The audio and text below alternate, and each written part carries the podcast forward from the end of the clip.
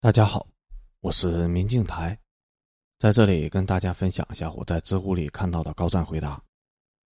本期的问题是：白宫宣布将芬太尼的混合药定为美国的新兴威胁，这类掺有甲苯噻嗪的芬太尼对人体有哪些危害？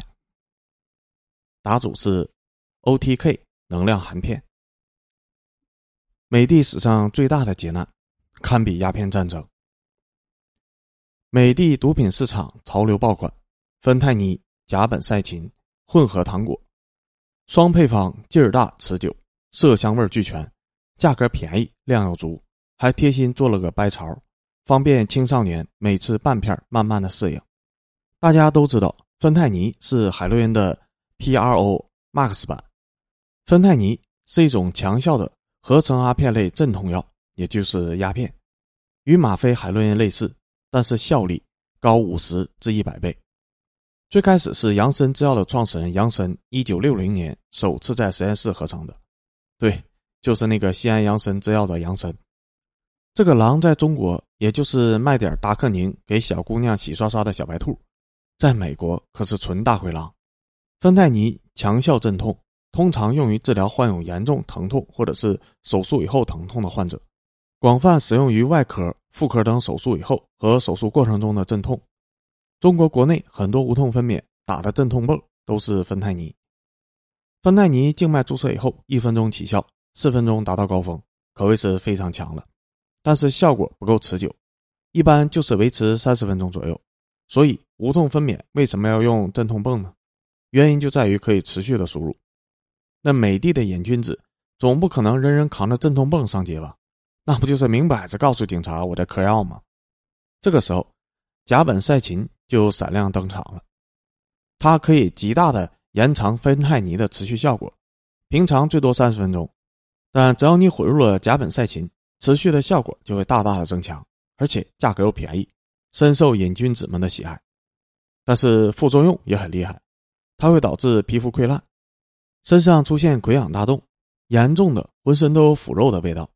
所以，他外号是“僵尸制造者”，一般只有最底层、最穷的瘾君子才会用这个。现在问题来了，甲苯噻嗪这么猛，为什么警察不管呢？因为管不了，这个是真的管不了。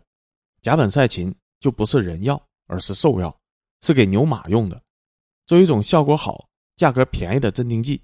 如果在运输牛马的时候，牛马应激了、暴躁了，来上一针，效果是非常好的。所以它根本就不受美国食药监局的管辖，而且作为一个遍地是牛马的农业大国，你买甲苯噻嗪简直不要太容易。一个三岁的小孩跑到兽药店，说自己家的牛马应激了，药店二话不说就给你一堆。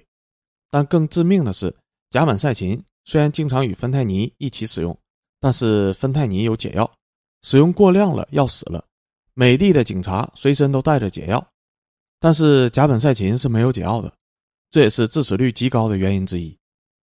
结果就是，二零二零年，美国有九点三万人死于用药过量，其中超过百分之六十的人与芬太尼有关，这超过了在越南、伊拉克和阿富汗战争中的死亡的美国军事人员的总和。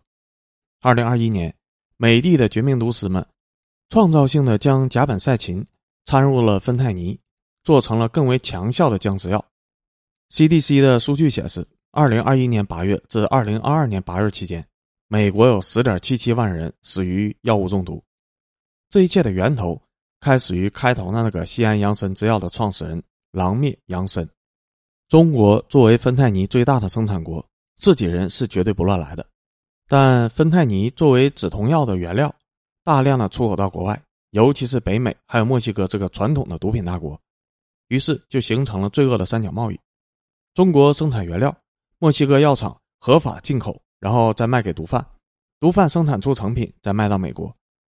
在之前监管没有太严格的时候，据说甚至可以直接在网上订购芬太尼，全国发货，全程包邮。一公斤芬太尼的进口价格是三千到五千美元，在黑市上出手以后就可以获得一百五十万美元。这种利润面前，毒贩可以践踏一切的法律。所以。这个球又踢到了我们这边。川普大统领上任期间，他吹嘘至今的两大政绩，一就是建墙，二就是跟中国开展了禁毒合作，中国也把芬太尼开始严格监管，不允许非法流入到美国，并抓了一批、杀了一批乱来的绝命毒师，还邀请美帝的禁毒局参观了审判。中国对毒品的强监管，我是深有体会的。我们公司是做提神抗疲劳的 OTK 能量含片的，就是把两瓶的红牛浓缩成一片含片。要用到咖啡因这种提神抗疲劳的成分，也就是红牛的主要有效成分，就这么个普通的，跟芬太尼比起来就是个地中地的原料，也要被监管。我们每次购买都要去公安局备案，每次生产使用要单独列账，用了多少还剩多少，剩下的没用完的还要单独存放。出入口要摆摄像头，连接公安的后台系统，以便随时查看。所以，中美两国开展禁毒合作。本来是一件大好事，中国尽量不把芬太尼卖给美帝以及周边有嫌疑的买家，美帝配合中国抓一些跑过去的贪官罪犯，大家都有利，是双赢的局面。但天有不测风云，人有旦夕祸福，川大统领居然下岗了，新上的美西中鹰犬佩洛西老太太不顾中方的严正警告，执意窜访台湾，至此，中美合作禁毒宣告中断。引发了美帝强烈的抗议，声称这是绝对不可以接受的。毕竟你看完这篇文章也就十分钟，但是每五分钟就有一个可怜的美国人死于毒品。这场劫难在美帝堪比鸦片战争。美国吸毒人口三千五百万人，已经占人口的百分之十了。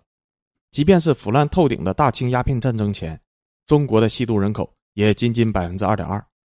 你不跟兔子搞好关系，合作禁毒，还往兔子脸上呼死。接下来就只能祈求上帝保佑美国人民了。文章到这里就结束了，感谢作者的分享，我们下期再见。